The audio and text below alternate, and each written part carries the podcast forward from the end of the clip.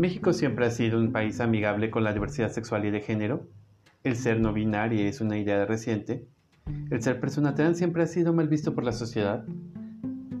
Las personas LGBTIQA hemos existido ayer, hoy, mañana y siempre. Bienvenidos sean todos a la Memoria del Arco Iris, un espacio para la historia LGBTIQA, porque la memoria restituye lo que el viento del desierto se lleva Volvemos a trazar con nuestras manos lo que las tormentas de arena borran. Memoria del arco iris. Vive tu memoria y asómbrate.